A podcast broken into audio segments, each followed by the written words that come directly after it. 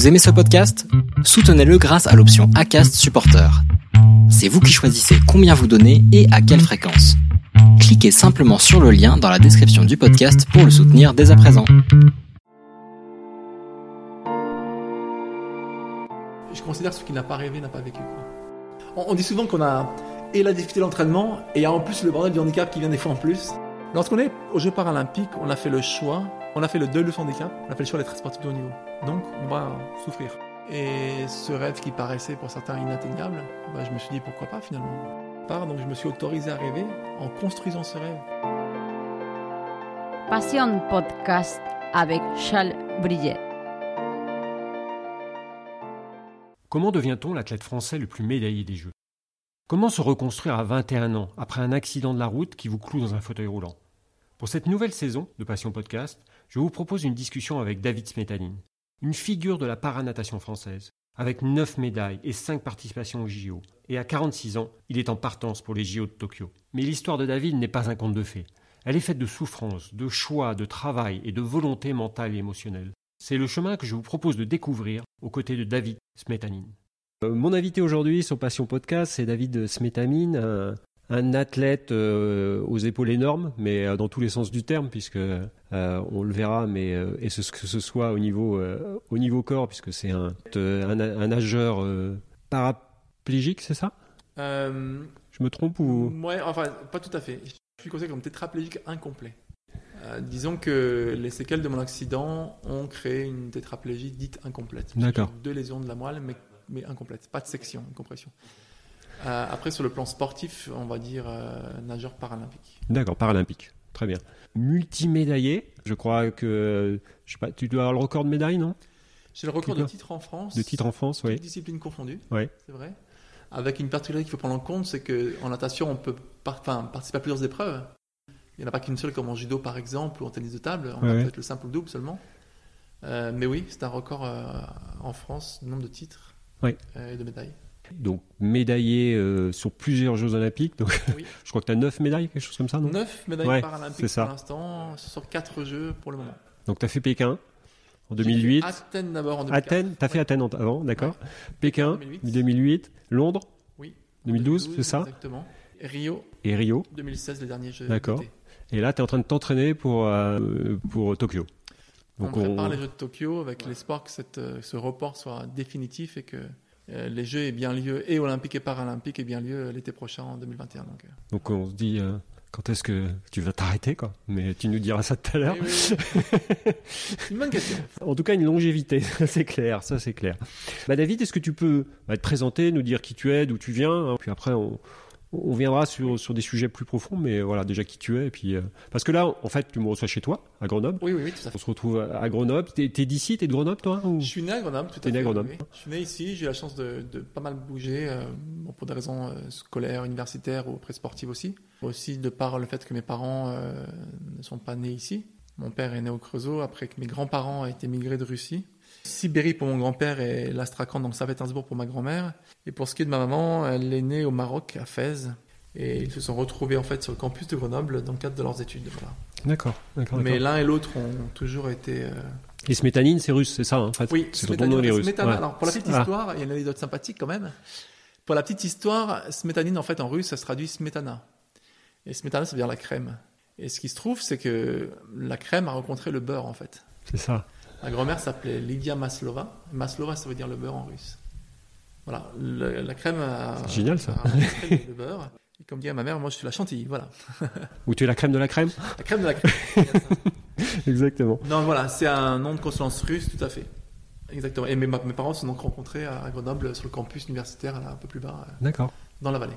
Donc toi, tu es originaire d'ici, tu as fait quoi? Oui. Tu as fait tes études ici? Tu as fait quoi comme études, études? euh, sur Grenoble, hum, donc euh, école primaire, euh, cycle euh, secondaire, donc euh, collège, lycée, et puis euh, j'ai eu malheureusement mon accident donc au moment où j'ai eu un premier accident, un peu avant celui dont on va beaucoup parler, au moment où je passais le bac avec une dérogation qu'on m'a m'a donnée, une mention 0032. En fait, j'étais en plein milieu de mes examens. Et par rapport à un niveau scolaire, on m'a accordé le niveau bac pour me permettre de poursuivre ma carrière d'études, d'étudiant, aller jusqu'à un cycle universitaire ou grandes écoles, ce que j'ai fait après, mais sans pour autant avoir le bac. J'ai fait euh, mes études donc à Grenoble. Je me suis réorienté après, euh, bah, après cet incident, ce premier accident, euh, vers un DUT Tech Deco, dans un cadre un peu particulier. Alors, d'abord, il y a des classes sportives aménagées. J'ai fait partie des dispositifs des premières classes sportives qui permettaient de pouvoir commencer à concilier vraiment études et sport. Tu faisais déjà du sport à Puisque l'époque déjà sportif, voilà. Tu faisais de la natation à l'époque ou tu non, faisais autre chose? J'étais judoka, Judoka. tout petit, et puis ensuite j'ai fait du hockey sur glace. Euh, mais il est vrai qu'étant toujours dans l'eau, euh, parce que j'aimais ça, et que mon meilleur ami, son papa était directeur de la piscine où je m'entraîne aujourd'hui, fait que petit à petit je me suis retrouvé à, fréquenter des nageurs de plus en plus et, à me mettre à ce sport. Voilà.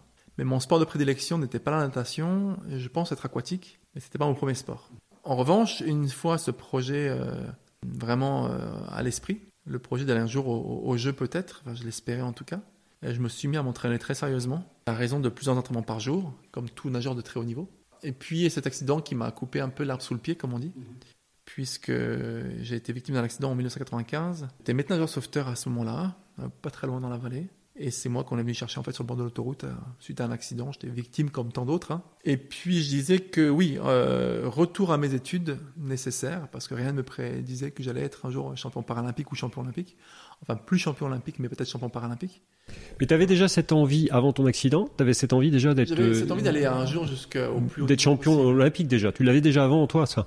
Oui, alors champion dans tous les sens du terme, oui. C'est vraiment ce qui m'a animé toute ma, ma jeunesse. et, et ça vient d'où ça? Tu sais d'où ça vient? Euh, Ça- c'est l'éducation par le sport que j'ai reçu de mes parents, en fait. Ouais, c'est ça. Tes parents étaient très sportifs? Assez sportif, pas très très sportif, mais assez sportif. Mon père a toujours euh, souhaité que je puisse m'épanouir aussi physiquement, euh, au-delà du côté intellectuel, mais physiquement aussi. Parce que c'était une façon de canaliser mon énergie aussi, parce que c'était une façon de pouvoir euh, bah, comprendre ce que c'est qu'un échec, par exemple aussi. euh. toute l'éducation qui, est organisée par le sport, quoi, qui prône de très belles valeurs en général. Et puis c'est des choses aussi anecdotiques que, bah, le dimanche, je regardais les stades avec mon père tout le temps, c'était ça, voilà. Euh, Je rêvais de voir les champions à la télévision. Je ne manquais pas d'aller voir un match de foot chez un copain de mon père, souvent on se réunissait. alors c'est les adultes qui se réunissaient, puis on était un peu les, petits jeunes à côté qui étaient qui étaient invités, on va dire. Mais j'ai des très bons souvenirs de, matchs de rugby, de foot de l'équipe de France qu'on a vu en famille, et c'est des choses qui m'ont qui m'ont animé, quoi. Et cet esprit de compétition, elle, venait, elle vient de tes parents, c'est ça? Oui. Qu'il fallait être le meilleur, qu'il fallait gagner à tout prix, Non, ou non, c'était plus un jeu, ou c'était plus, tu vois? C'était vraiment euh, le côté ludique du sport et les valeurs que le sport développe, quoi. D'accord. C'était plus valeurs sur de ces valeurs. fraternité, de respect de l'adversaire, d'où le judo, hein, comme première école de la vie finalement. Mhm. Euh, comme premier sport, mais comme première école de la vie, puisque ça a été vraiment un cap important pour moi. Mais simplement parce que c'était les valeurs que le sport transmet, en fait, euh, que mes parents voulaient que, que je puisse recevoir ou qu'on m'inculque en général. Et bah, rien de mieux pour ça qu'un bon entraîneur ou un éducateur sportif qui allait pouvoir euh, me cadrer dans cette perspective. Quoi, voilà. Et donc, en- à 21 ans, cet accident? Donc, ça, c'est- J'allais avoir 21 ans. T'allais avoir Septembre 20 ans, 95, donc, euh, et je suis ouais. d'octobre, c'est ça. donc Voilà, éjecté avec ton véhicule, c'est ça Et ouais. T'as été quoi? T'as été dans le coma? T'as été, ça a été quoi? Un coma qu'on a provoqué en fait pour pour éviter euh, tout risque de d'aggravation en fait. Ce qu'il faut comprendre, c'est quand je suis éjecté par euh, enfin, de la voiture, ce jour-là, on ne sait pas pourquoi, je n'avais pas ma ceinture de sécurité, euh, qui était bah, pour le coup rare et surtout, euh, euh, on va dire que ça m'a sauvé la vie. Pour autant, lorsqu'on m'a retrouvé donc à côté du véhicule, éjecté par la par la, par la fenêtre côté conducteur, on se rend compte qu'il y a peut-être un risque que ma colonne soit touchée. En tout cas, on n'en est pas sûr. Donc le protocole à l'époque euh, veillait à ce qu'on puisse vraiment faire attention pour que je puisse être sûr de ne pas être ramassé par quelqu'un qui allait peut-être éventuellement, enfin peut-être oui, euh, peut-être aggraver la, la situation. T'étais responsable de cet accident Ça a été Non, quoi les causes de l'accident Je te demande ça parce qu'après, je te poserai une autre question, mais Non, Ouais. c'est un écart sur la route. Euh, D'accord. J'ai dérivé sans, sans me rendre compte. Et à 20 ans, quand on a plein d'espoir, ah, Bah, c'est aujourd'hui, d'abord t'es- voilà, t'as, déjà pensé à tout ça depuis longtemps, mais je veux dire, c'est Oui, quelque oui. chose à 20 ans, ça bloque ta vie, quoi. Ça bloque ta vie sur, ah, peut-être tes objectifs, à l'époque, hein, en tout cas, tes objectifs de sport, tes objectifs de vie, Bah, sur, Euh, sur la vie au quotidien. hein. Sur, je sais pas, les copines, sur tout ce que tu veux, quoi. tu te dis, ouais, complètement. Comment tu vis ça à ce moment-là On est dans sa vie, on est effrayé dans, dans toute sa vie. C'est un arrêt assez brutal parce qu'on parle pas d'un petit accident. Hein. C'est pas une jambe cassée, un bras cassé qui va au bout de 45 jours se consolider, etc. C'est une lésion à la moelle épinière, c'est une lésion de la colonne vertébrale hein, avant tout. C'est d'abord un pneumothorax bilatéral, donc on sait même pas si j'allais pouvoir rentrer à l'hôpital vivant parce que mes poumons étaient complètement comprimés. On m'a, en fait, pour traduire les choses, on m'a clairement dit que mes poumons avaient fait airbag en fait. hein. Donc euh, il y avait vraiment un risque vital euh, engagé. Et la coïncidence, la première coïncidence dans cette histoire, c'est que la seule personne qui avait sur la route, une personne qui venait dans le sens opposé, qui rentrait sur Grenoble alors que moi je partais de Grenoble, c'est l'ancien directeur du SAMU de Grenoble, Monsieur Philippe Pontolex, qui était euh, là au bon moment et au bon endroit en fait. Donc euh, ça a considérablement enfin, accéléré ou, ou raccrocher les wagons, mais accélérer le, le circuit. Accélérer les secours en tout cas. Oui, Ouais. le, le circuit de secours, en tout cas tout le protocole de, de- de secours, et, et c'est très très très important dans mon parcours, puisque on va le comprendre au fur et à mesure de notre discussion, euh, ça m'a clairement sauvé la vie. Quoi. Donc bien sûr qu'il y a un arrêt qui est brutal, un parce qu'on ne sait pas ce qui nous arrive, que le handicap on ne sait pas ce que c'est, qu'en plus on ne nous annonce pas clairement qu'on a un handicap, on nous dit, ben voilà, tu as été malheureusement victime d'un grave accident qui a pour cause telle et telle lésion, maintenant euh, il faut bosser, alors déjà on va récupérer, et une fois que c'est le cas, on va voir comment on peut travailler. Tu savais pas à l'époque euh, si, si, tu allais remarcher, pas remarcher, etc.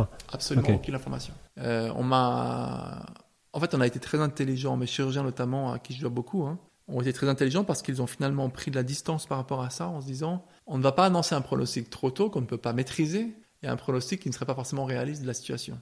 Notamment parce qu'il y avait des anomalies dans, mon cas. J'ai toujours eu les abdos euh, en bon état, impeccable, alors que, euh, vu mon niveau lésionnel, il y avait un risque réel que je sois paralysé très haut. Donc première anomalie qui a fait, qui leur ont fait croire que bah, finalement euh, tout était possible quoi. Et c'est aussi le propre des blessés médulaires euh, dans le sens où on ne sait pas euh, par rapport à ce que l'on voit euh, sur un scanner ou une IRM, on ne sait pas ce qui va se passer. On ne peut pas prévoir le type de récupération, c'est-à-dire si la récupération va être bonne ou pas très très bonne. Et notamment par rapport à la lésion qu'on peut observer. Un corps qui a été gravement endommagé, une moelle épinière qui paraît très abîmée, très endommagée, n'est pas forcément pronostic d'un- d'une mauvaise récupération. Dans un cadre uniquement d'une lésion dite incomplète, attention. hein. Ça, c'est hyper important. Quelqu'un qui a la moelle sectionnée, euh, le pronostic, il est... Ce qui était, ce qui était ton cas à toi en fait. Ce qui était mon cas deux fois. Donc on se disait, il y a peut-être une chance qu'il puisse récupérer, et au regard de ces anomalies, oui, il y a des choses qui peuvent se passer. Donc pourquoi aller annoncer un pronostic euh, négatif si on peut au contraire optimiser les choses et se dire, il y a des dégâts, mais il peut progresser, donc on va l'inciter à progresser, on va l'inciter à, à avancer. Et toi, tu avais confiance à ce moment-là de toute façon? Ah ben, confiance à- aux deux meilleurs neurochirurgiens d'Europe, je pense qu'il fallait. Ouais. Oui, puis tu avais cet esprit sportif, donc tu te disais de toute façon, je vais faire une récupération, enfin je vais faire une rééducation en et je vais me lever, quoi, euh, je vais me en battre, quoi. Ouais, ouais. Oui, oui, bien sûr, tout à fait. Et je vais, je vais, je vais faire le maximum pour ma rééducation et puis on verra après. euh, euh, voilà, peut-être perdu la bataille, mais pas forcément la guerre, quoi. Mais il y a quand même un élan qui est, qui est clair. hein. On est, on est, on est arrêté dans son élan de jeunesse. euh, euh, Il y a, y a, il y a beaucoup de choses qui changent. Euh, on réapprend à tout faire, hein, à, à s'asseoir, on réapprend à manger, on réapprend à faire les gestes de la vie quotidienne, on réapprend tout. Donc là, tu as appris combien de temps après que tu, tu pourrais pas marcher? Tu l'as appris rapidement? Il y a un premier pronostic qui est engagé au bout de six mois, trois à six mois. Ouais, quand même. Ouais. Mois en général, Ouais. c'est la première partie récupération dite rapide, la plus importante. Et au bout de six mois, on peut avoir une première estimation. Maintenant, je continue à progresser. Donc pareil, on m'a donné confiance et on m'a dit, écoute, euh, il y a des choses qui progressent. Donc finalement, le fait de croire en moi en permanence m'a permis de pouvoir progresser considérablement et d'avancer euh, petit à petit vers une vie nouvelle, mais euh, plus comme une continuité qu'un coup d'arrêt euh, brutal, fatal. quoi. J'ai vécu ce traumatisme-là, difficilement bien sûr, mais très vite je me suis remis au travail et puis finalement... Parce qu'il y a eu le moment où ils t'ont annoncé quand même que tu remarcherais jamais. Il y a eu ce moment-là. Non, c'est vrai? On n'annonce pas ces choses-là comme ça. D'accord. Ok, c'est pas comme dans les films. Là. Non, non, non, non, non, non, non. On, on me disait clairement et on avait dit à mes parents qu'il y aurait des séquelles de paralysie forcément Ouais. à cause de la lésion, mais que pour autant, euh, dans la mesure où j'étais blessé médulaire incomplet, il fallait que je me batte à fond et jusqu'au bout. Mais toi, que- tu avais toujours cet espoir de remarcher quelque part, non? De progresser, de remarcher un peu oui, au début, oui, puis une fois que je- Tu t'es aperçu que Ça allait être compliqué quand même. j'irais peut-être euh, une assistance, peut-être, peut-être des solutions d'aide pour marcher, au bout de cas, de pouvoir être euh, le plus autonome possible. Et comme je progressais sans cesse, puis après il y a d'autres choses qui sont venues euh, se greffer à ça, hein, dans mon projet de vie et de, de rééducation. Il y a le projet sportif aussi, qui est très vite revenu en place. Parce que là, tes études ont été stoppées d'un coup. Oui. Ta carrière sportive a été stoppée d'un coup. Complètement. En tout cas. Même si, six mois après mon accident, on me remet dans l'eau. Alors, plus D'accord. dans un but thérapeutique au départ qu'autre chose, mais avec l'espoir quand même de me dire, enfin, oui, l'espoir de, de- de me permettre de pouvoir refaire la compétition, euh, pourquoi pas au niveau handisport. Après, les Jeux paralympiques, c'est encore autre chose, c'est une autre, un autre niveau. une Et autre dès, histoire. dès- dès ce moment-là, tu disais ça? On m'a tendu une perche assez incroyable. Euh, Je rencontre un entraîneur, euh, enfin, je rencontre un prof de gym là-haut, en rééducation. Euh, il y avait une annexe de ce lycée euh, sur le plateau du Vercors, euh, le plateau du Vercors, sur le plateau du, la Chartreuse plateau de, de Saint-Hilaire, un peu plus haut que la maison là, dans les hauteurs, dans la montagne qui est derrière, dans la Chartreuse. Une annexe de ce lycée pour permettre aux élèves en rééducation euh, de pouvoir reprendre leurs études. Donc il y a eu euh, bah, déjà euh, une mixité de personnes avec handicap et d'autres sans. J'ai pris un peu le temps de reprendre des choses. pour avoir une, ac- une- une- une- une activité intellectuelle à Saint-Hilaire aussi, en rééducation. Mais je suis quand même très vite accaparé par mon entraînement, par la récupération, par la partie physique. Mais pour autant, je rencontre un prof de gym qui à l'époque était aussi un des sélectionneurs de l'équipe de France en e-sport natation. Et qui par mon ancien kiné me dit, écoute, j'ai appris que tu étais nageur avant, euh, est-ce que ça te dit de venir faire un test avec nous Euh, Je suis avec des élèves de terminale et qui, pour leur épreuve de, de sport au bac, euh, font la natation, ils ont un 400 à, à nager. Et du coup, j'ai eu un premier défi, nager contre des garçons valides et des filles valides, 400 mètres. Alors moi, je m'entraînais tous les jours dans un petit bassin de rééducation Oui. à 35 degrés qui faisait 20 mètres. Mais c'était un premier, euh, Oui. c'était un premier euh, pas hyper intéressant. Et, et voilà, donc euh, premier défi euh, vraiment euh, sportif, sachant que bah, très vite, étant à l'entraînement régulièrement en rééducation, il me dit écoute, on a une compétition en e-sport qui est une compétition régionale, une sélection pour les championnats de France, qui a lieu le 21 octobre, ça serait bien que tu viennes participer. quoi. Le 21 octobre, c'est mon anniversaire, j'ai dit Mhm. ok, bingo, premier signe, j'y vais, je fonce.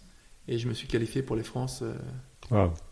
Donc ça a été un, un- un- un- Mais un coup de bluff un peu. Ouais. Euh, j'ai pas l'impression que tu aies eu tellement de moments où, où, où tu étais en donne, quoi. Enfin, t'étais. Il y a eu un trou noir qui a duré un mois en fait. D'accord. Parce qu'il y a bien eu des moments où tu t'es dit, attends, euh, mais c'est foutu, quoi. Enfin, j'arrête tout, ça me- je sais pas. euh, Un mois. Il y a eu un- une période de 4 semaines, 3-4 semaines qui ont été très délicates. Euh, parce que je passe d'un statut de blessé au centre-ville de Grenoble, très bien entouré par ma famille, par les amis, etc., qui pouvaient me voir très facilement, à un statut de sportif euh, euh, médulaire, on va dire, euh, en phase de reconstruction. Donc je me sentais un peu seul. Et quand on a un accident comme ça, on a besoin de repères. Comme j'en avais tous les jours, puisque mes parents, ma famille me venaient voir tous les jours, c'était dur, quoi. À un moment donné, je me suis posé la question sur ma réelle capacité à pouvoir récupérer, notamment face à l'encadrement que j'allais pouvoir avoir ou dont j'allais pouvoir bénéficier pour ma récupération. Quoi. Donc inquiet, forcément. Et il y a un mois où je me dis, je peux pas rester comme ça, c'est pas possible, la vie elle est pas envisageable comme ça, c'est horrible, enfin, qu'est-ce qui, va, qui va se passer? Je maîtrise pas mon destin, c'est, c'est compliqué. Et encore une fois, on vient me dire, oui, tu maîtrises pas ton destin, mais tu as au moins la capacité de pouvoir progresser et de t'offrir des choses. Qui, t'a vraiment aidé là-dessus? Qui te disait ça? T'as eu un accompagnement psy ou? Oui, mais pas très très longtemps. Non. Ça n'a pas été très efficace. Mon entourage proche, c'est encore une plus fois. un, un accompagnement humain en fait Oui, vraiment. Mon entourage proche, encore une fois, qui me soutenait. Et puis mon chef kiné, Jean-Max Vernet, qui malheureusement n'est plus de ce monde, mais à qui je dois beaucoup aussi parce que il a su mobiliser à fond. quoi. Ouais, parce que l'image du handisport, parce que là tu me parles, euh, c'était il y a 30 ans, 25, 26. 25 ans, l'image du handisport n'était pas ce que- ce qu'elle était, ce qu'elle est aujourd'hui. Euh, ça, c'est autre chose. Non, mais je veux dire, aujourd'hui, tu peux dire, oui, je vais faire du handisport, et, et tu peux, tu, tu peux te dire, voilà, je, je, vais, je vais me réaliser dans le handisport. Ouais. À, à l'époque, c'était quand même, euh, on n'en parlait pas beaucoup. euh, hein, c'était même, je sais même même, pas euh, si c'était télévisé, mais Si, euh, si, si, si, quand quand même, c'était télévisé, petit mais, peu. Pas beaucoup, mais un petit mais peu. pas beaucoup. Oui, je sais qu'il y a eu. ouais. On pouvait quand même s'accomplir euh, sur le plan sportif, euh, même si les médias n'étaient pas aussi présents qu'ils le sont aujourd'hui, hein, c'est sûr.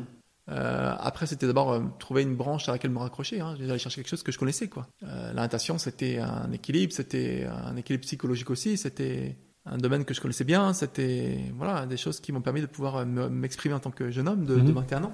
Et puis finalement, euh, le point de départ, c'est avant tout euh, une forme de kinésithérapie ludique, quoi, avant d'être euh, uniquement une partie sportive. Puis très vite, je suis quasiment pris à mon propre jeu et je me dis, moi, ce que je veux, c'est faire du sport. Quoi. Donc là, en fait, je veux faire du sport, je veux faire du sport, et bon, peu importe le moyen et peu importe la catégorie, en fait, c'était, ouais, ouais, ouais, c'est ça.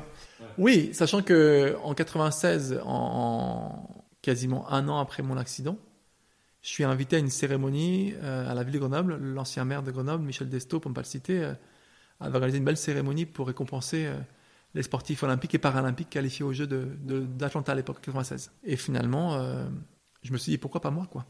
Hmm. Je peux plus être champion olympique, mais je peux être champion paralympique. Là, tu t'es dit pourquoi pas? Oui, parce que au championnat de France, cette compétition pour laquelle je me qualifie, donc c'est les régionaux. Le jour de mon anniversaire, premier signe intéressant, je me dis bon, Mm. c'est un signe du destin, ou je sais pas, je peux pas lâcher quoi. Ben, je vais à Belfort au championnat de France en décembre, quelques temps après, et finalement, euh, alors décembre 96, et finalement, qui se croise dans les compétitions, qui se croise dans les lignes d'eau, qui se croise en course, tous les nageurs qui rentraient des Jeux paralympiques de, de- d'Atlanta, des États-Unis. Atlanta 96. Donc du coup, euh, je me dis bah les prochains c'est pour moi quoi. 2000, il faut que j'y sois.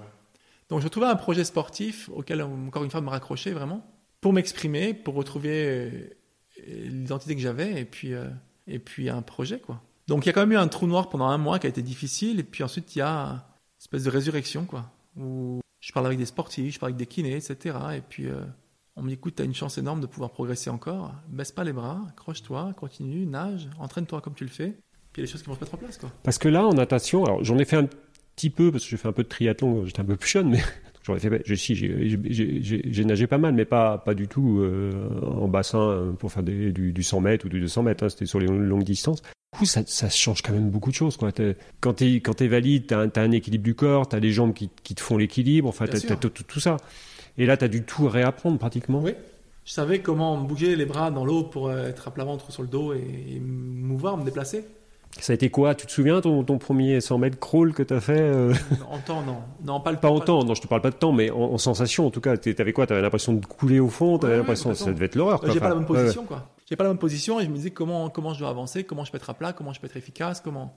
Donc je m'inspirais de nageurs que j'avais vus à la télévision, notamment un garçon qui s'appelle Eric Lindman qu'on avait filmé euh, dès son retour de l'aéroport d'Atlanta, plusieurs fois médaillé, etc. Et la télé lui dit on il faut des images. Donc euh, il- voilà qu'ils partent, euh, on leur ouvre une piscine euh, en banlieue parisienne en pleine nuit quasiment, ils font les images sous l'eau et puis puis moi je vois Eric sa façon de nager quoi, les jambes tendues derrière, la force des bras. Et je me suis dit bah c'est comme ça qu'il faut que je nage quoi. Et c'est quoi C'est les abdos après? C'est les abdos, c'est les dorsaux, c'est les gainages quoi. C'est le gainage qui, va te permettre d'avoir de garder tes jambes droites et pas de les, avoir en équerre quoi en fait. bien ça, hein. aligné dans l'axe du corps, le gainage pour euh, la partie oblique, hein, pour euh, pas que les jambes partent à droite et à gauche, elles restent bien alignées. Puis après, il y a aussi un peu de tonus musculaire. J'avais récupéré un peu aussi musculairement dans les jambes. Puis ensuite, ça a été euh, bah, le travail, quoi. Le travail technique, la position. euh, et quand on sait que c'est l'un des sports pour lequel il y a le plus grand écart entre un amateur et un pro, parce que bah, pour le coup, euh, la technique est très très compliquée en natation. Ça demande beaucoup beaucoup de travail. Très vite, j'ai compris qu'il fallait bosser. hein. Alors au départ, j'avais un pull boy entre les jambes. Bon, une petite assistance, on va dire. Oui, oui. Puis après, on m'a vite fait comprendre que en compétition, c'était interdit. Donc, euh, Bon, abandonne. j'avais tout intérêt, oui, j'avais Oui, tout oui. intérêt à nager le plus proche possible de la situation de course. Quoi. J'avance dans ma carrière sportive, le- mon début de carrière sportive au niveau, euh, de 96 à 2000. Malheureusement, en 2000, pour faire simple, je ne me qualifie pas aux Jeux de, de Sydney parce que le niveau va encore considérablement augmenter et les minima étaient trop élevés pour moi. J'y croyais dur comme fer, mais ça passe pas. Donc déception, désillusion. Et à ce moment-là même, euh, T'étais peut-être trop en facilité à ce moment-là, non? C'est vraiment le niveau qui avait vraiment monté. Ouais, ouais, il fallait ouais. nager encore beaucoup plus. puis- et... puis je pense qu'il me manquait aussi euh, encore de- de- de- des kilomètres dans les bras. Quoi. 4 ans, euh, c'était bien, mais c'était pas suffisant. Hein. 4 ans et demi, c'était pas suffisant. Parce que quand on voit les Manodou et tout, ils t'expliquent que. Enfin, qu'elle y est à 4h du matin. Enfin, toi, tu, tu vas nous dire tout à l'heure, mais je crois que tu y es tôt aussi. Oui, oui, oui, oui. C'est du bassin, du bassin, du bassin, du bassin, du bassin, quoi.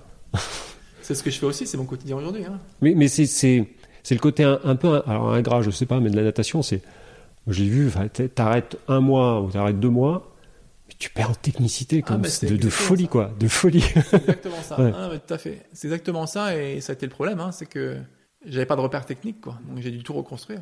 Entraînement, entraînement, entraînement, entraînement, tout simplement. Donc là, ta carrière sportive, tu la démarres? Je la démarre avec une première bonne nouvelle, puisque première compétition, je me qualifie au Championnat de France. Bon. Je tombe sur les meilleurs, alors forcément, je suis pas sur le podium, mais par contre, c'est un classement général à l'époque, et je finis quatrième quand même. Et C'est, la pire des places, mais ok. C'est la pire, c'est une place encourageante. Mais c'est pas mal pour la première fois, Oui. quand même. hein, ouais. place encourageante et un de mes futurs entraîneurs, des gens qui m'ont accompagné dans ma carrière sportive, pas directement entraîné mais qui m'a accompagné, épaulé, il m'a suivi, euh, qui me dit écoute t'as des qualités, euh, voilà t'es quatrième c'est pas mal, même c'est pas le podium, enfin voilà c'était première compétition, euh, bien sûr que c'est dur, la place en chocolat c'est jamais bon, mais c'était première compétition, premier championnat de France, c'est retour des jeux, ils sont tous d'un niveau incroyable parce qu'ils sortent d'une Olympiade et donc forcément le niveau est encore plus élevé finalement. Donc accroche-toi quoi. Et puis bah, j'ai patienté. euh, 2003, cou- première Coupe d'Europe euh, et 2002, premier championnat du monde, deux ans après. Euh, donc première équipe de France euh, qui m'en a fait couler les larmes, comme on dit, puisque première sélection équipe de France, quelque chose de mémorable, hein, c'est fantastique. Et je me suis dit, euh, bah, Là, tu t'es dit quoi à ce moment-là? Tu dis c'est une revanche quelque part ou c'est c'est une porte, une nouvelle porte qui s'ouvre. En fait, tu parles souvent de ça, de nouvelles portes qui s'ouvrent. En fait, c'est ça. Hein. A les étapes qui, se, qui doivent se, se- se- se construire au fur et à mesure. euh, Non, mais même dans ta vie, tu vois, où tu, tu le disais, enfin, l'accident, ça a été une porte. Peut-être que c'est c'est l'accident. Après, il faut voir le côté. Je sais pas comment tu vis ça aujourd'hui, mais ça t'a permis d'atteindre des niveaux que tu n'aurais peut-être pas eu euh, si tu n'avais pas été en e-sport. Je sais pas. Oui, bah d'un autre côté, euh, c'est la prise de conscience de ce que je pouvais faire. Je dirais simplement que dans mon parcours, j'ai eu plutôt tendance, et, et par chance peut-être, par éducation aussi, les valeurs qu'on m'a transmises, à souvent voir le verre à moitié plein plutôt qu'à moitié vide. Finalement, ce qui m'a permis de pouvoir me raccrocher au morceau au fur et à mesure, de me dire, t'as une nouvelle chance, saisis-la. Le positif entre le positif, hein, faut pas, pas se leurrer, quoi. Et, Oui, oui, complètement. et donc, euh, avance. Tu verras bien au fur et à mesure. Mais, mais c'est quand même super force mentale quand même. hein. Parce que Oui, oui, tu me dis je- je un mois où t'as que- un mois où t'as été dans le noir, bah, c'est quand même pas beaucoup sur. Peut-être un petit peu plus, peut-être Oui, un mois ou deux. Hein. Je pense qu'il y a eu un peu plus, mais et puis il y a eu des jours sûrement, il y a des jours qui Oui. sont plus sombres que d'autres, comme tout. Voilà. Mais mais quand même. un peu euh, tracassants, j'aurais pu tenir une fourchette, c'était casse pour moi, ça m'énervait. Je... J'étais à moitié allongé sur le fauteuil alors que je voulais être assis, que ça, ça faisait mal à la tête. Il y a des moments difficiles, bien sûr. Qu'est-ce que c'était par rapport à ce qui m'était arrivé avant? Est-ce que je pouvais espérer? Rien, quoi. Donc, euh, bien sûr qu'il y a un gros travail de mental qui s'est mis en place. Il y a, des choses que allé puiser hein, dans, dans mon parcours de vie, dans, des récits de ma famille, du côté notamment paternel. Euh, mes grands-parents que j'ai jamais connus, mais pourtant mes grands-parents ont accompli de grandes choses. Mon grand-père était général sous le Tsar à l'époque, officier. Euh, les Russes blancs militaires étaient plutôt bien doté en termes de terre, etc. J'ai appris rapidement qu'il avait tout abandonné pour reconstruire quelque chose. Parce qu'à l'époque, euh, en 17, avec la révolution, c'était soit la mort, soit le goulag, quoi. Le goulag, ça veut dire la mort aussi à un moment donné. Donc je me suis dit, ces gens-là qui ont tout abandonné, qui sont arrivés en France, en Saône-et-Loire pour travailler, finir dans les usines, il en est mort d'un cancer. Ils ont affronté la, la- la Grande Guerre. Donc finalement, euh, c'est peu de choses euh, ce que je vis moi à côté. Ouais, tu vois, je me dis, est-ce qu'on est, on est quand même euh, impacté par l'histoire de, ses fami- de sa famille, je crois, Beaucoup. quelque part. Euh, on l'oublie des fois. Et je trouve que dans nos parcours, tu vois, moi, j'ai une partie de ma famille qui est française, une partie qui est espagnole, et mon grand-père, il est venu pendant la guerre d'Espagne.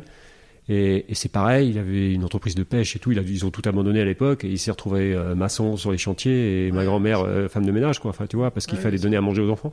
Et, et tu te dis, tout ça, ça t'impacte quelque part, quoi, tu vois. Beaucoup. Beaucoup, mais c'est aussi une force euh, à travers laquelle on peut aller chercher des ressources. Oui, complètement. Pour laquelle on peut chercher des ressources, pardon. complètement. J'ai- appris des choses de quelqu'un que je connaissais pas, mais en même temps, je m'en suis inspiré et je me suis dit, euh, Bah, c'est ce que tu dis, tu vois, c'est le verre à moitié plein ou le verre à moitié vide. Soit, soit on regarde que, que, que le négatif, et, ou soit tu te dis, bah voilà, qu'est-ce que ça m'a apporté comme force? Une liberté, une, une volonté de se battre, euh, une remise en cause, et puis tu te dis, tu vois, regarde avec les événements en ce moment, tu te dis, euh, bon voilà, c'est des événements, Ah, mais.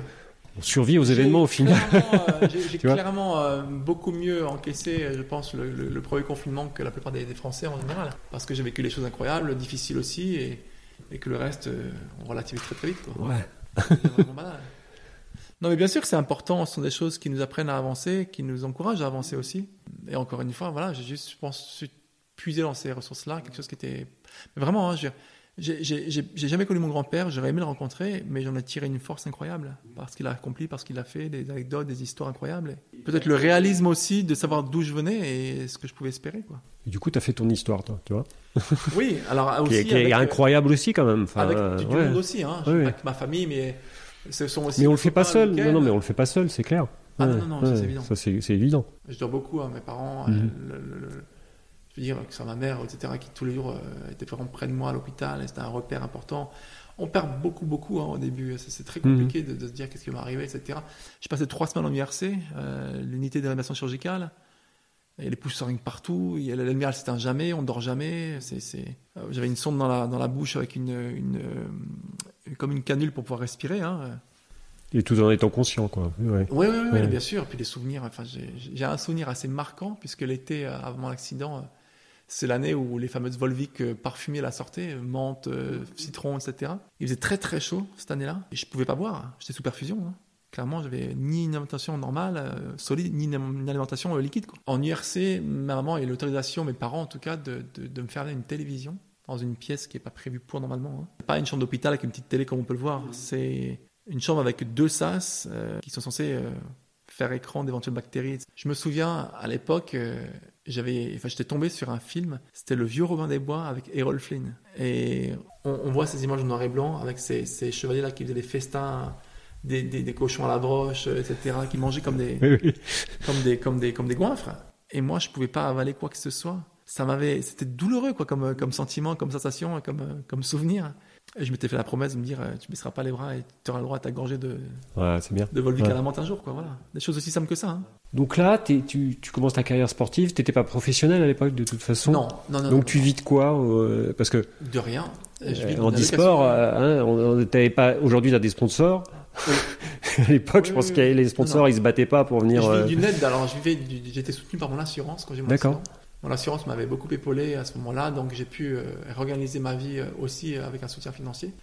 Mais je vis clairement au début de, de ma carrière sportive d'une d'une âge, d'une allocation adulte handicapé. Ouais. dont on parle beaucoup en ce moment parce qu'il y a un texte au Sénat qui va Ah, Pour la revaloriser un petit peu et parce oui, que surtout parce- pour la dissocier oui, du couple, hein, c'est Oui. un foyer, de façon à ce qu'une personne qui soit en situation de handicap, qui puisse travailler un petit peu ou qui ne pourrait pas travailler, son allocation ne soit pas indexée sur le salaire de son épouse, par exemple, Ouais. ou l'inverse. Mm. Sans quoi, ça veut dire qu'il y a une dépendance financière et ça, c'est pas bon.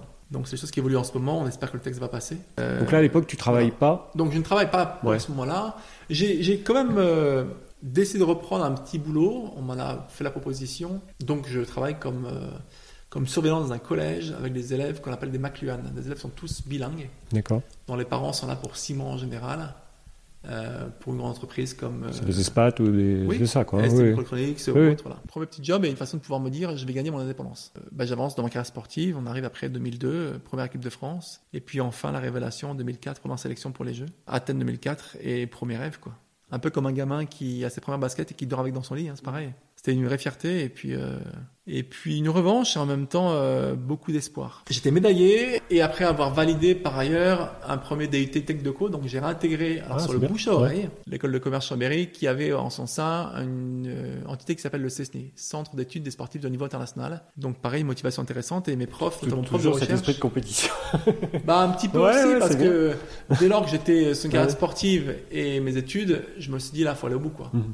Mais c'était pas vraiment de la compétition pour les études, c'est d'abord réussir quelque chose, me Ouais, dire j'ai un bagage Ouais, pour pouvoir avancer Mhm. dans la vie et, et voilà. Non, non, je parlais pas de compétition vis-à-vis des autres. C'est plus comme voilà, de réussir vis-à-vis de- pour toi-même, pour. euh, voilà. Oui, parce qu'en plus, euh, on me voyait comme un, comme un paralympien au- à l'école, Ouais. au CESNI. C'était déjà une certaine récompense par rapport aux autres étudiants. Ah, quand même, il va aller au jeu, c'est fantastique, là, il a un sacré niveau, etc. Voilà. Et puis, euh, bah, je me dé- décide à poursuivre mes études supérieures pour entrer en maîtrise ou en master derrière ensuite. Et donc, euh, là, pareil, une nouvelle porte qui s'ouvre. Et je me dis, bah, bingo, je peux pouvoir concilier les deux. Donc, je vais pouvoir aller au jeu et puis ensuite euh, poursuivre mes études secondaires. Tout beau, tout rose au départ, oui. Puis ensuite, on, me fait vite comprendre que finalement, faut limite faire un choix entre les études et le sport, alors je préparais les jeux, quoi. Et je rentre en 2004 d'Athènes, première année, fin de première année euh, en école de commerce, et je rentre médaillé en plus. Donc je dis à mon chef de promo, bah écoutez, euh, non, c'est hors de question que je fasse un choix. Vous m'avez pris comme sportif de haut niveau. Je suis pas un sportif du dimanche qui s'entraîne trois fois par semaine. Je m'entraîne tous les jours. Je m'entraîne avant de venir en cours le Je suis matin. médaillé. Je suis médaillé paralympique. Oui. Euh, j'ai un autre projet maintenant, c'est d'aller chercher le titre à Pékin en 2008. Et puis surtout de valider mes études, quoi. Donc, euh, va falloir faire avec. On va trouver une solution. T'as jamais les- tu baisses jamais les bras en fait. Hein, et tu leur dis, il va falloir faire avec quoi. hein, C'est bien. C'était vraiment un discours qui était difficile. Quand on met une barrière, là, enfin, une- Ouais. une- un bâton entre les roues, quoi. Et pour ainsi dire, entre les roues du fauteuil, hein. Ouais, c'est ça. Il y avait déjà eu le handicap qui était difficile. Il y avait Là, t'as senti cette, t'as senti cette ségrégation là un peu un quelque petit part, peu ouais. plus par rapport à mon statut de sportif qu'autre chose. Le Hein sportif, c'est bien, c'est bon pour notre école, mais en même temps, euh, ne nous enquiquinez pas trop parce que euh, vous avez tous les moyens pour réussir. Quoi. Je leur dis, attendez, dans ma promotion, ceux qui sont en tutorat sport, qui sont un peu aidés pour leurs études, c'est mon cas, euh, ils font, il y en a un qui fait du tir à l'arc, il y en a un qui fait de l'athlétisme, mais bon, ils s'entraînent euh, quatre fois par semaine. Quoi. Euh, moi, c'est limite que je suis à quatre fois par jour. Enfin, j'exagérais, mais bon, là, c'était deux fois par jour quoi, à l'époque. Donc, c'est pas la même chose. Et puis, encore une fois, c'est les jeux. Puis finalement, ben voilà, euh, le cursus n'était pas encore prêt à, à ménager un master sur trois ans, le 2. Ça s'est finalement fait euh, contre nature. Et me voilà diplômé en 2006. Super. Et revenir médaillé, alors ça t'a fait quoi? C'était une première étape importante. Euh, Une super fi- fierté. euh, oui. C'est Oui, de oui. représenter. Alors tu représentes la France. Tes parents, euh, je sais pas comment ils ont vécu ça. C'était c'est- sur place. Ils étaient sur place, Ah, ouais. Donc euh, voilà, ils ont toujours été avec toi. Et Là, c'est vraiment de te dire, je suis handisport, je me suis battu. Je suis et- paralympien. ouais, c'est ça. Je deviens un athlète paralympique. Là, je suis quelqu'un, quoi. Moi, je disais, voilà, euh, ben, j'ai participé aux Jeux, je reviens médaillé, mes premiers Jeux. Le dernier jour en plus, 16 centièmes pour aller décrocher cette médaille, c'est un ongle. Même à la photo finish, on voit pas ce qui se passe. Je bats en record de France, je casse la barre des 40 secondes dans ma catégorie, c'était déjà important. Et puis ouais, et puis cette médaille de bronze, elle valait de l'or pour moi, quoi, vraiment. Alors, on le voit, hein, c'est mon visage quand je vais sur le podium, c'est, c'est- je suis un autre homme, quoi. Donc un premier pas, et puis je me dis, euh, Et là, tu te dis, maintenant, il faut que j'aille chercher l'or, quoi, au prochain jeu. bah, 2006, championnat du monde, fin de mes études, je pars en Australie en me disant bah, tes études sont passées, tu as un peu de temps, profites-en, entraîne-toi encore plus dur, et même si on est en période scolaire, je peux le faire à l'extérieur, euh, dans un pays où voilà, je suis parti en fin août, euh, septembre, octobre, je suis parti 8 semaines pour faire un gros, gros, gros stage. Et lui, je peux rentrer en octobre, ça change rien, mes études sont passées, bon voilà. Tu t'es jamais arrêté, en fait. Tu t'es pas dit, euh, je, vais- je vais partir un peu au soleil, quoi, tu vois, me reposer. Non, non, Là, tu me dis, je finis mes études, bon, allez, bouge-toi le cul, Bah, et que- maintenant, il faut s'entraîner encore plus, que, quoi. Oui, je suis allé au jeu en 2004 et je Ouais. me dis, ce que je veux, c'est le titre, quoi. Mhm. Et il se trouve qu'en 2004, avant de partir au jeu, mon ancien président de la Fédération française de handisport, à l'époque André Auberger, me dit David, tu veux exister, tu veux être reconnu dans le sport, en e-sport, tu veux être paralympique reconnu, tu veux être une superstar du sport. Ok, mais il faut le titre. Ouais.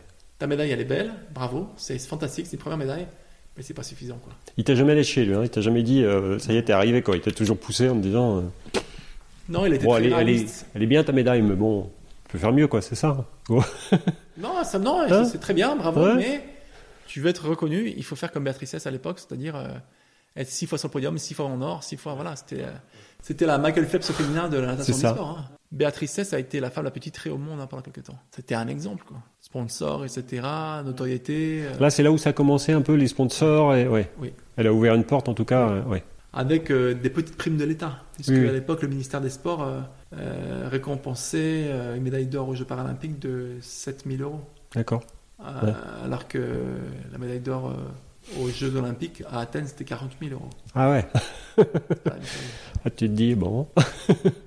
Donc l'Australie, j'étais prêt à narguer tout le monde. J'étais vraiment très fort en rentrant. Sauf que dans ma planif, je me calme mal. On part trop tôt ou trop tard. J'étais prêt trop tôt. Au monde, ça se passe pas très très bien. Pas comme je le voulais. Je suis trois fois médaillé en argent, mais vice-champion du monde. Alors que je pouvais être champion du monde. Là, t'avais pas atteint encore ce qu'il fallait. Non, non, non, non. Qu'est-ce qui s'est passé? C'est un problème de planification uniquement, rien d'autre. Donc accroche-toi et puis euh, dans deux ans, c'est les Jeux, quoi. c'est quoi La capacité à organiser un, un entraînement sur quatre ans, D'accord. et notamment sur une Ah oui, année, c'est la planification de l'entraînement. De l'entraînement. et- Ouais, c'est ça. notamment sur une année, Ouais. pour qu'on s'apprête le jour J. Donc c'était un entraînement peut-être trop proche de la compète, trop serré, ou Trop loin. c'était ça Ou trop loin même Ouais. D'accord. Trop long ou trop proche. Ouais, trouver, c'est ça. euh, trouver le, le bon. le juste compromis, Ouais, c'est ça. c'est clair.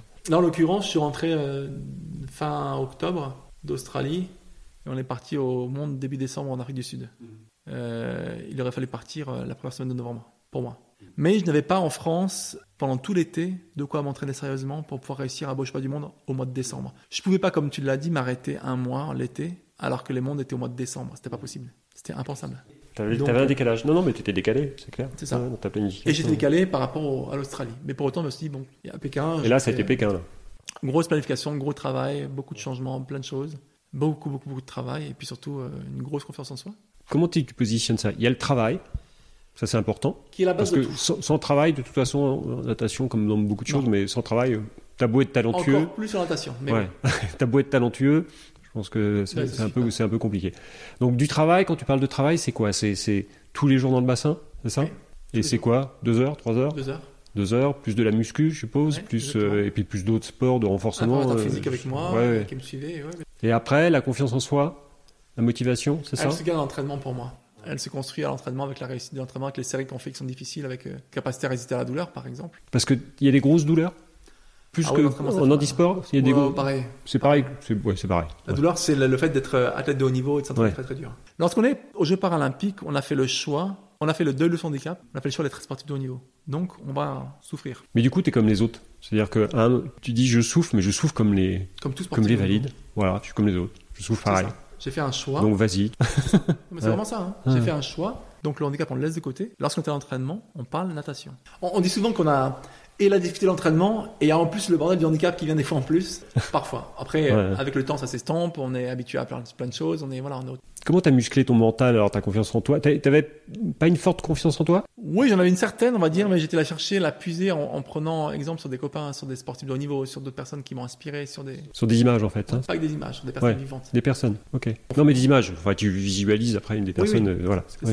J'ai une personne qui m'a beaucoup inspiré, qui était un, un bon copain, dont la sœur habite deux maisons au-dessus, là, au-dessus de chez moi. Je l'ai appris pendant le confinement en allant me promener. euh, D'accord. Bon, me promener. Je roulais là dans les hauteurs euh, au-dessus de chez moi, ça grimpe beaucoup hein, quand tu vas quand Que- tu montes. en Comment tu roules là Ben, en fauteuil, je grimpais, je faisais les bras. hein. Non, non, je, je, alors je- vous voyez pas, mais je me demande comment il roule parce que je suis venu en voiture quand même. Donc, euh, et t'as quand même une route qui monte euh, à fond. C'est ça Et et- waouh, ouais. tu te fais les bras quoi. Je me fais les bras, le dos, etc., l'endurance, ouais, c'était... On pouvait rien faire d'autre pendant le confinement, donc je me disais, j'ai un environnement qui me permet de faire un peu de sport, bah, je vais aller rouler, quoi. Et une voiture qui me suivait euh, sur 100, 150 mètres à un moment donné, et je me dis, c'est bizarre, elle m'attend, enfin, que... puis je me retourne, je dis, excusez-moi, je suis désolé, non, pas de souci, euh, tout le temps, puis là, la regarde, la personne, je dis, mais Sarah, c'était la sœur de mon copain Manuel Eustache, qui était avec moi en kiné quand j'étais... euh, Et lui, faisait partie de l'équipe de France de bobsleigh, une force de la nature, un mental incroyable, et il a eu malheureusement un cancer de la petite enfance, qu'il a réussi à, à surpasser pendant 7 ans une tumeur de 14 cm derrière le poumon. Euh, il en est mort malheureusement.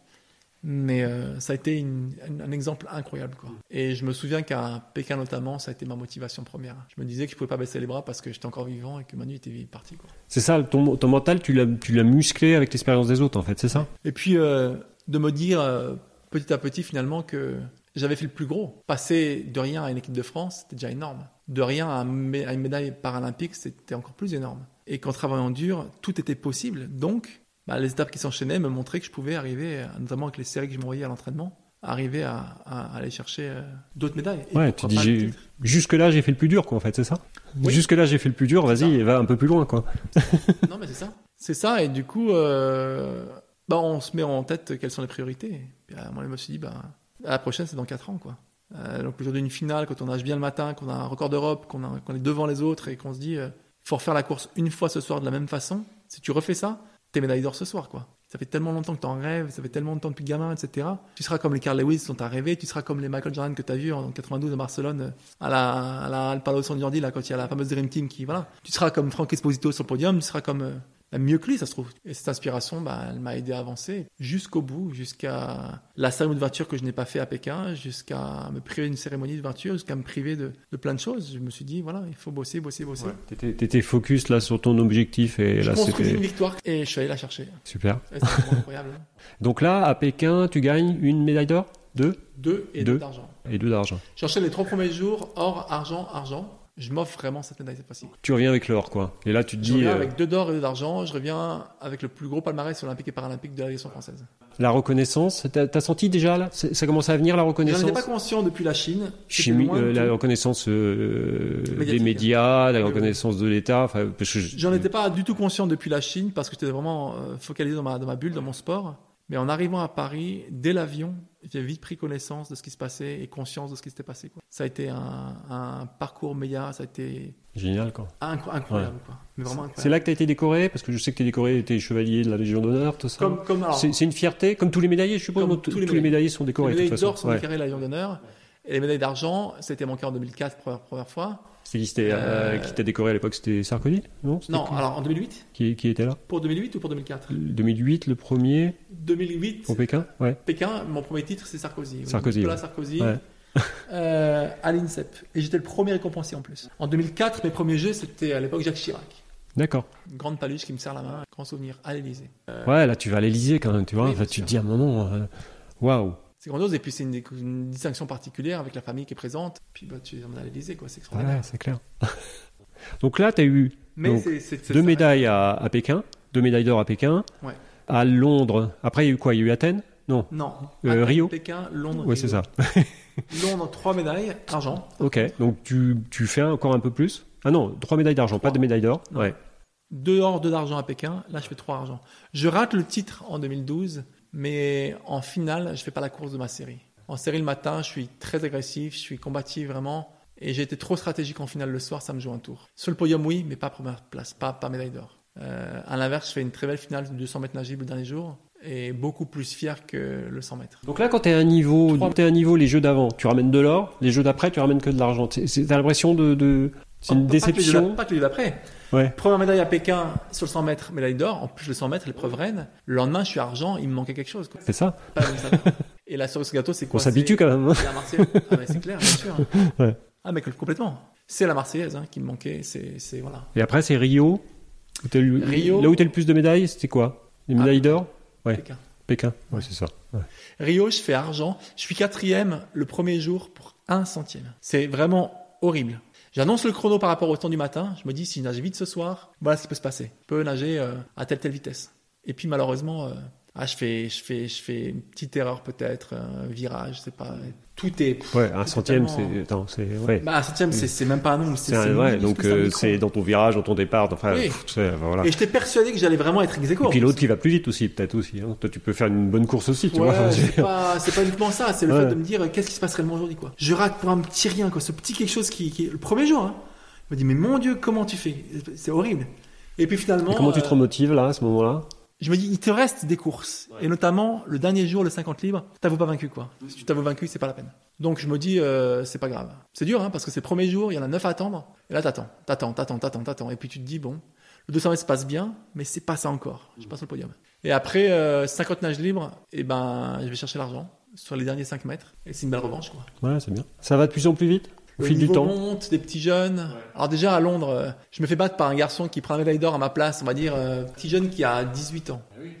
non mais non mais à, à- à- à Rio c'est la même chose. Je me dis mince là il y a il y a un truc qui qui se passe. Mais mon expérience peut jouer. Sauf que ben Parce que là, t'as quel âge aujourd'hui? 46. 46. Est-ce qu'on progresse toujours? Parce que physiologiquement, on dit que le corps il progresse Oui, plus à oui. certains moments. Enfin, tu vois? Non non enfin sur le plan physiologique on s'arrête à un moment donné. Par contre euh, sur l'expérience qu'on peut acquérir, on reste encore un peu compétitif quoi. Et dans un contexte actuel comme on le vit là en ce moment, c'est tout à fait possible. Là, on sait pas. hein. Là, on est sur un inconnu total. C'est-à-dire que Oui.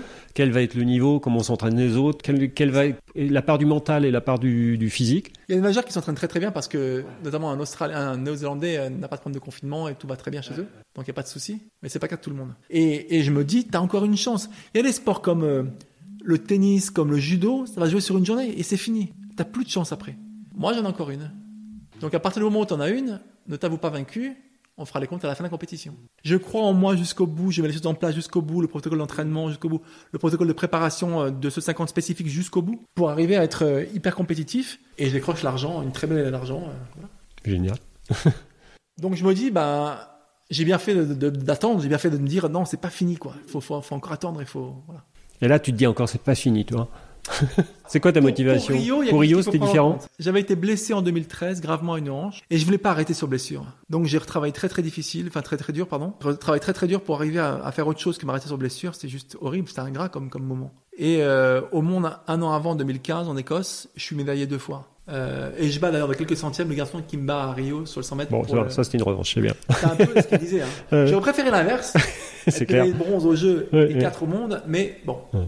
Après, est-ce que cette médaille au monde ne va pas aussi euh, peut-être euh, pousser à faire encore mieux à l'entraînement pour pouvoir aller chercher l'argent après 150 C'est possible aussi. Il y avait un esprit euh, de conquête de quelque chose que je voulais pas abandonner comme ça quoi. On va dire que les premiers jeux c'était déjà la découverte. En 2008, c'était la consécration pour moi. Il fallait absolument que je brille, que je sois vraiment au, au- au haut du, tableau quoi. C'était un peu un challenge, me dire jamais 203. On, dit souvent que les grands sportifs sont ceux qui durent aussi. Et puis voilà, bah, après cette quatrième Olympiade, parce que a cette blessure et je voulais pas arrêter comme ça quoi. T'as un- t'as un besoin fort de reconnaissance. On sent.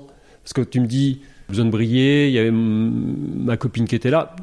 Peu importe le, de, de reconnaissance pour qui, mais Euh, Pas spécialement. Dans le sport, c'est pas la reconnaissance uniquement. Ça en est un petit peu. C'est surtout euh, de me prouver à moi-même que je pouvais réussir quelque chose de grand. Et quand on a la chance de vivre de ses rêves, c'est ce qui est fantastique. bah, complètement. Bah, on s'accroche quoi. Ouais, c'est clair.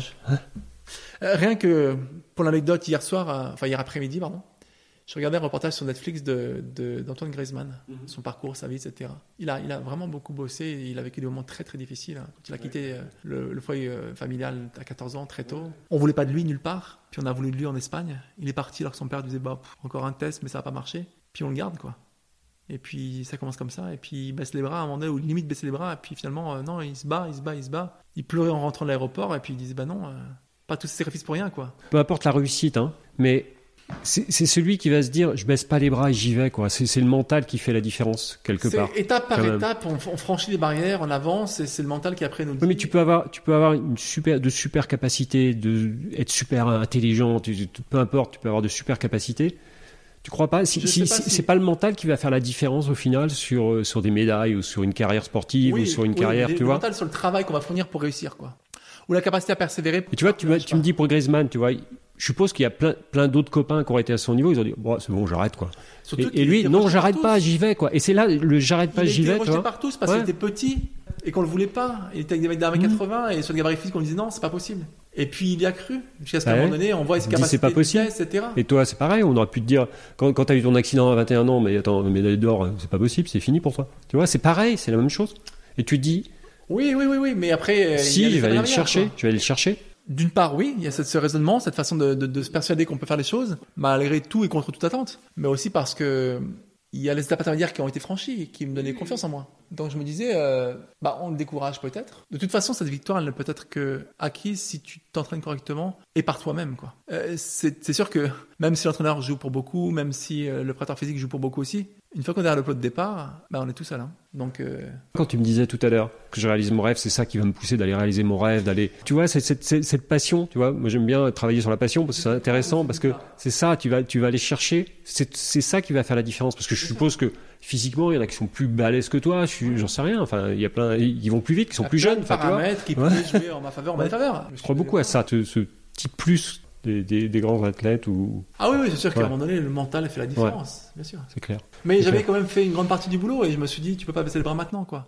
En fait, dans la planification de mon, de mon parcours, il faut pas penser à- uniquement à ce qui se passe au jeu. Il faut se dire qu'il y a eu beaucoup de, de, de chemins parcourus pendant quatre ans notamment et que j'ai su euh, valider des jalons, des étapes euh, année après année pour me rassurer et me rapprocher de mon objectif. Euh, avec des remises en question parfois aussi, hein, mais Oui, ça c'est la planification d'objectifs, c'est tu dis, faut, faut pas aller planifier que le grand objectif qui va être l'objectif des Jeux Olympiques. Il faut dire, non, ok, les Jeux Olympiques c'est un rêve, mais avant ça, oui, j'ai des étapes intermédiaires que je dois que je dois gravir petit ces- à petit. Parce que ce sont ces étapes-là qui rassurent. Et si c'est pas bon, eh ben on rectifie le tir, on ajuste, on fera différemment. on- voilà. Mais dans Voilà. tous tous les projets, hein, tous les projets de vie, hein, si on peut appliquer ça partout. Hein. Bien sûr. C'est ce que je dis souvent d'ailleurs quand j'interviens en entreprise euh, en tant que conférencier. euh, Il n'appartient qu'à vous de créer votre propre euh, émulation, de votre propre raison d'être, quoi. Que vous êtes l'acteur principal de votre performance. Le management euh, intelligent et stratégique veut qu'on avance euh, étape par étape. Et que finalement, à un moment, on se dit, OK, je suis à quoi je suis à, je suis à rien de, de gagner, quoi. Je suis à rien de, de l'emporter, je suis à rien de ce rêve, je suis à rien de. Voilà. Et c'était le rêve de, de, de, de notre Griezmann national aussi, quoi. Aujourd'hui alors, tu es dans une préparation pour Tokyo? Oui, j'ai toujours ce projet Ouais. d'aller chercher. euh, En fait, j'ai envie de marquer l'histoire et d'aller chercher une cinquième Olympiade. Est-ce que tu avais fait une pause un moment Justement, tu parlais de ces conférences là. 2017. Voilà, voilà. T'as t'as- t'as- 2017, t'as fait des non, Pas conférences. spécialement par rapport aux conférences, mais par rapport à Paris 2024. D'accord. Je Parce que tu t'es engagé, euh, tu t'es dans investi, la oui. candidature, oui. À côté de, de l'équipe de candidature de, de Paris, et aussi parce que j'avais besoin de souffler aussi à un moment donné. Pour mieux revenir, hein, c'est pas impossible. Et cette envie, elle est revenue. Elle est revenue parce que je me suis dit, finalement, et pourquoi pas 5 Ça serait historique et surtout, plus personne ne fera ça. Donc, tente T'es qualifié de toute façon? Pas encore. Pas encore. Non. Ok. Je fais partie des C'est- 6 garçons qui sont potentiellement euh, qualifiables. Il y en a combien qui vont aller? Bah, on a 6 places garçons et 3 places filles. Donc c'est déjà une bonne nouvelle. J'ai validé euh, deux étapes, notamment une sur les deux qui était importante, qui était ma sélection pour les championnats d'Europe, pour le mois de mai prochain au Portugal. Comme pour 2016, on va aller aux Europes à Madère. Et que c'est le lieu où seront les sélections pour les Jeux. Et c'est en fait le, temps que tu vas faire au championnat d'Europe qui va qualifier ton, Exactement. qui va te qualifier pour le. qui me qualifier pour les Jeux. Bon, Et ensuite, euh, comme on dit, il n'y aura plus qu'un. c'est là où on va voir comment tout le monde s'est entraîné. Ouais, clairement. Donc, dans cette euh, expectative-là, ben, je bosse dur, quoi, c'est tout. Comment t'arrives à progresser toujours euh, tu, tu travailles la technique, tu travailles la force, tu travailles ouais. Je retravaille la technique beaucoup, euh, la force dans l'eau, la propulsion. Je retravaille euh, en musculation aussi. J'y vais demain et à crawl. Malgré que les salles de sport soient fermées, le directeur de la salle m'ouvre les portes. Donc là c'est tous les jours, Ah oui, oui. tous Ouais, les jours. T'as une alimentation spécifique Je ou attention. Je suis surveillé par euh, un Nutritionniste, bon, euh, non ouais, que je peux citer, hein, Romain Giroud, qui n'est autre que le frère de bien. Romain, euh, le frère d'Olivier, pardon. Euh, Romain a joué au football à très haut niveau aussi. Il connaît le sport de haut niveau. Il a entraîné aussi, enfin il a entraîné. Il a suivi des joueurs de foot comme Mathieu Debuchy par exemple. Il a suivi euh, Mathieu Bastaro en rugby. Mais euh, oui, oui, oui, je suis suivi parce qu'il faut faire attention à, à ce qu'on mange et et le mental Comment tu vas travailler ton, ton mental là-dessus? Parce que t'as tout eu toutes les médailles que tu voulais. c'est tout ce que je mets en place Ouais. en fait qui concrétise le projet. Le mental c'est ça aussi, c'est tout ce qu'on met en place sur la récupération, sur la nutrition, sur euh, l'entraînement, sur euh, l'engagement qu'on met dans à faire, à faire les choses, qui contribue à, à faire avancer euh, le, le- Là ton mental aujourd'hui c'est de marquer de marquer l'histoire quelque part. De m'offrir un voyage au Japon, dans un pays où j'ai appris le judo. T'as été au Japon déjà? Jamais. Finalement, c'est l'un des pays qui me manque. J'ai quasiment fait le tour du monde. Euh, une culture qui m'intéresse beaucoup, euh, dans tout le sens du terme, pour la, pour la, pour la nature, pour euh, l'esprit zen, pour le sport, pour le judo, pour plein de choses. Ouais, c'est un pays que j'ai adoré. Ouais. C'est c'est pareil c'est incroyable. ouais. Et du coup, euh, il y a un peu de ça, mais aussi le fait de, oui, bien sûr, vouloir marquer l'histoire du sport paralympique et de me dire, je serai l'un des très rares à avoir été cinq fois aux Jeux et médaillé à chaque fois. quoi. C'est clair. C'est un, un bel hommage. C'est voilà.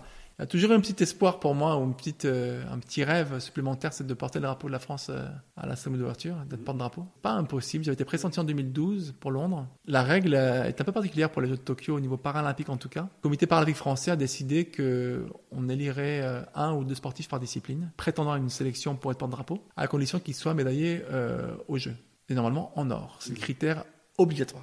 Il se trouve que dans mon équipe jeune actuelle, qui sera présente normalement à Tokyo, je suis non seulement le seul médaillé, mais en plus le seul en or. C'est que c'est le public qui va voter ensuite, parmi les sélectionnés. Donc j'ai aussi une chance de pouvoir être soutenu par le public. Si on parle de de, de, de handisport Tu t'es beaucoup impliqué à un moment dans... Toujours. Toujours? Toujours très investi au sein des grandes instances, instances ou institutions sportives. Et puis pour la reconnaissance du handisport, pour la reconnaissance du... As quand même beaucoup Oui. Pour la reconnaissance du, du mouvement paralympique euh, à travers des fonctions de membre de la commission des athlètes du comité paralympique international. Euh, Aujourd'hui, je suis porte-parole des athlètes en natation. Je suis le représentant des nageurs paralympiques au sein du comité national olympique sportif français, puisque je fais partie de la commission des athlètes de haut niveau. Je suis aussi ambassadeur du CPSF, du comité paralympique sportif français. Je suis membre du collège des sportifs de l'agence française antidopage. Et Ça, c'est important pour toi de, de, de, de c'est- participer à ça? C'est de rendre au sport ce qui m'a apporté, clairement, et de transmettre ce que j'ai pu apprendre, les compétences que j'ai créées en entreprise, bien sûr, euh, tout au long de ma carrière en tant que conférencier, etc. Parce que c'est aussi du management, quelque part, quand on fait ces choses-là. euh, Les transmettre parce qu'il faut que le mouvement sportif avance. Et... Comment on peut faire progresser l'image? Alors aujourd'hui, tu as, des sponsors, je pense que la cause est complètement Pas autant que différente. oui, C'est difficile? Oui, oui c'est pas évident. Puis là, en ce moment, je sais pas si c'est ça va être encore pire. À la recherche de sponsors, ça va être compliqué. euh, d'avoir ouais. des gens qu'on va démarcher, qui vont nous faire confiance et qui veulent de l'argent. Mais euh, il y a des gens qui ont déjà eu cette gentillesse-là et qui n'en sont pas mécontents, au contraire, dans l'image que je développe et, et, et ce que j'apporte en, en termes de, de, de plus-value. Et, et pas, pas de notoriété, pas d'image uniquement, mais de, de, quand je dis d'image, c'est aussi euh, dans le sens où des valeurs que je peux porter ou que je peux, on va dire, euh, valoriser. Alors, quelle valeur tu valorises? Celle de l'éducation par le sport, de respect de l'adversaire, l'environnement aussi beaucoup. Je fais partie d'un team qu'on appelle le Team Sport Planète, travaille beaucoup sur le sport responsable. Voilà, Tu es beaucoup, euh, investi dans pas mal d'associations aussi. Hein. Oui, notamment une en particulier. Alors une euh, que je On peut en parler. Oui. est là.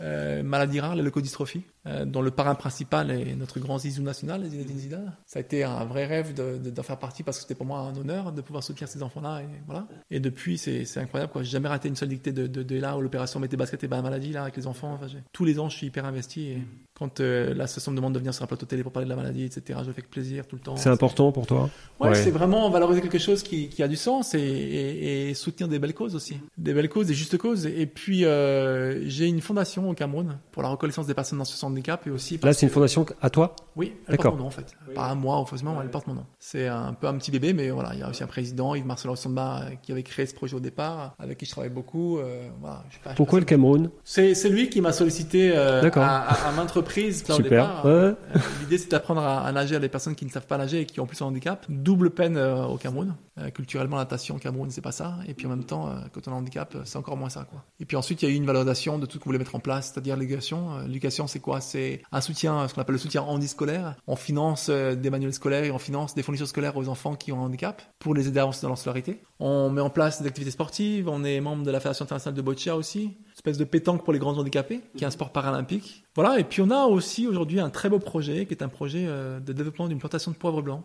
euh, dans le Mungo, une province du Cameroun qui est très riche en poivre blanc. C'est vraiment le parfum extraordinaire de ce pays, c'est le poivre blanc. Notre euh, idée, c'est de financer nos actions grâce aux récoltes de poivre blanc et créer aussi de l'emploi. Ce qui nous a valu euh, un statut assez important euh, il y a quelques mois, au mois d'octobre, c'est d'être enfin, j'ai envie de dire, reconnu euh, d'utilité publique. On est reconnu par l'État parce que c'est le président lui-même, Paul Biya, qui signe le décret de reconnaissance euh, d'utilité publique pour l'association. Et puis aussi parce que finalement, euh, on montre qu'on s'intéresse aux autres, quoi, à autrui.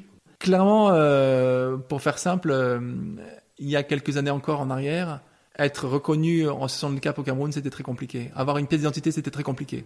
Alors quand je dis aller aux urnes, c'est-à-dire pouvoir voter, c'est même pas pensable. On apporte tout ça aujourd'hui, donc c'est Ouais. hyper important. Ouais, c'est bien. Voilà. Et elle s'appelle comment cette association? La fondation Handisport Davis Métanine. Très bien. Ben voilà. Pendant quelques semaines, je vais avoir officiellement, mais j'ai été candidat d'un appel à projet mis en place par euh, euh, le Yunus Sport Hub, qui est mis en place par Paris 2024, l'agence de développement de Paris euh, 2024, pour un projet de développement du sport en Afrique notamment. On est en train de- d'écrire une belle page aussi de ce côté-là. Ouais, c'est et bien. Je sais pas comment tu arrives à trouver tout le temps pour faire tout ça, mais c'est bien. C'est pas toujours facile, mais euh, j'essaye. C'est bien. C'est Ouais. beaucoup d'organisation, beaucoup de Ouais, de clair. temps, euh. Bon, écoute, ben, je te souhaite une belle sélection en tout cas, et puis de beaux jeux, hein, parce que. faut Hein d'abord se qualifier, ouais. D'abord rester ce Partir, pari-là. euh, on va tout faire pour. Hein. Ouais, ouais. Euh, maintenant, c'est pas que c'est acquis, mais euh, Ouais, je m'entraîne dur. Quoi, voilà. Si tu te, euh, te revoyais là, euh, David, euh, juste après ton accident, euh, C'est compliqué. tu, hein. tu te dirais quoi aujourd'hui euh C'est compliqué parce que hum, il y a une parfaite inconnue, hein, vraiment, quand on a. Il y a tellement de paramètres qui rentrent en ligne de compte, on, on peut pas. J'ai été sportif, j'avais cette chance d'être d'être sain, de pas boire, de pas fumer, etc., d'être vraiment en très bonne santé et d'avoir des poumons bien costauds. au point même qu'ils ont fait airbag, hein, comme je, je, le disais tout à l'heure. J'ai reçu une belle éducation et puis surtout, euh, j'ai fait en sorte d'être en bonne santé. Quoi. Ouais. Et tu t'enverrais quoi comme message si tu devais t'envoyer un message à, à ce gamin de 21 ans avec tout le, le, le parcours que tu as eu et te bah, dire. Je lui dirais forcément, euh, écoute, euh, rien n'est jamais fini, c'est un éternel euh, continuellement, enfin une éternelle. la route tourne. certes, tu es en train de vivre un moment difficile, mais autorise-toi à rêver, quoi. Autorise-toi à rêver. Je, le redis ouais. souvent hein, quand j'interviens à droite à gauche, même quand je parle avec des, des amis, parfois simplement. Hein. Je considère que celui qui n'a pas rêvé n'a pas vécu, quoi. C'est trop bête de passer à côté de choses comme ça, de rêves, même si on va pas forcément les réussir, hein, on va pas forcément aller au bout de nos rêves, on essaye. Mais euh, c'est trop dommage de, de, rester comme ça, euh, j'ai envie de dire impuissant face à l'enjeu, quoi. Parce que hum, c'est une belle carotte de rêver, c'est une motivation supplémentaire qui est essentielle dans la vie de tous les jours, qui nous dit quelque part pourquoi on se lève le matin, qui nous rappelle quand c'est dur à l'entraînement, bah, pourquoi on fait les choses dans la vie personnelle, dans la vie professionnelle aussi, bien sûr. Donc, euh, je lui dirais oui, à la roue elle tourne, euh, c'est un état de recommencement et tu vas pouvoir de nouveau recommencer quelque chose et reconstruire quelque chose. Donc, euh, peu importe le temps que ça prendra, c'est pas important, seule la vie compte, quoi. Bon, génial. Regardez ça, autorise-toi à rêver, c'est pas mal hein, pour te finir. Ouais, je Hein, pense. c'est pas mal. Ok, bon, ben merci Il y a de David. nombreuses personnes Ouais. qui ne s'autorisent pas à rêver, en fait, qui sont très cartésiennes. Il faut l'être pour être réaliste aussi de notre vie de quotidien. Et puis parce parce qu'il y a des peurs, il y a beaucoup de peurs. Ah oui. tellement de choses qui impactent. Tu vois, quand on parlait de, de son parcours de vie et, et de l'éducation qu'on a reçue et, et comment on a été forgé dans les dix premières années de sa vie et tout ça, c'est important. Je pense que ça marque. Et, et on on n'a pas forcément. bien sûr. Ouais, et on ça, voit pas. Ça construit. Ouais, ça construit et ça forge des croyances ou que ça en forge pas. Mais en tout cas, euh, Ça nous permet de pouvoir euh, s'appuyer sur des bases qui sont notre euh, notre socle quoi de vie. Ça peut être la famille, ça peut être euh, d'autres choses sur lesquelles on va se reposer, ça peut être une confiance personnelle, ça peut être un projet, ça peut être. Alors on pourrait dire oui c'est facile parce que tu as réussi tout ça maintenant, mais non, je pense que je me suis vraiment donné les moyens de mon ambition et, ce rêve qui paraissait pour certains inatteignable, bah, je me suis dit pourquoi pas finalement. J'ai su puiser une motivation quelque part, donc je me suis autorisé à rêver en construisant ce rêve, pas en me disant euh, claquement de doigts demain, je vais monter sur un tapis volant puis je vais faire comme euh, Yasmina dans euh, Aladdin ou Alice au pays des merveilles. Non, c'est pas, sais pas, mais c'est non, pas comme ça que ça marche. Et donc c'est, ouais, pour moi c'est une composante importante de la vie, quoi. Rêver, c'est, essentiel. Comme on pourrait dire même encore aujourd'hui, on rêve tous de l'après-confinement et qu'on ait plus ces masques, qu'on ait une vie un peu plus stable, qu'on recommence à, à recréer du lien social, à aller au restaurant avec les amis, à, à se voir. Ouais, je crois qu'il faut oser. Il y a des cultures comme les cultures euh, anglophones rêvent plus que nous, osent plus que nous. ouais, il y a la notion d'échec qui est complètement On différente. l'apprend bien moins. On, on, la- on, la- on se dit, bah, si on, on se plante, bah, on repart sur autre chose. En France, euh, l'aversion au changement, elle est pas bonne. hein. Elle est pas, on n'est pas très fort pour ça. Donc, euh, ouais, je pense que c'est une bonne, un bon, mot de clôture, pardon. Je lui dirais, autorise-toi à rêver. euh, L'avenir est devant toi, quoi, voilà. Génial. On va se quitter là-dessus. Merci David. Merci à toi. Avec plaisir. Cet épisode est maintenant terminé. Merci pour votre écoute. N'oubliez pas de vous abonner sur votre plateforme préférée, que ce soit Spotify, Apple Podcast ou Google Podcast ou autre. Notre communauté de passionnés grandit toujours, alors merci pour vos commentaires et votre note 5 étoiles, ça nous aide beaucoup. À bientôt sur Passion Podcast pour un nouvel épisode. C'était Charles Briet.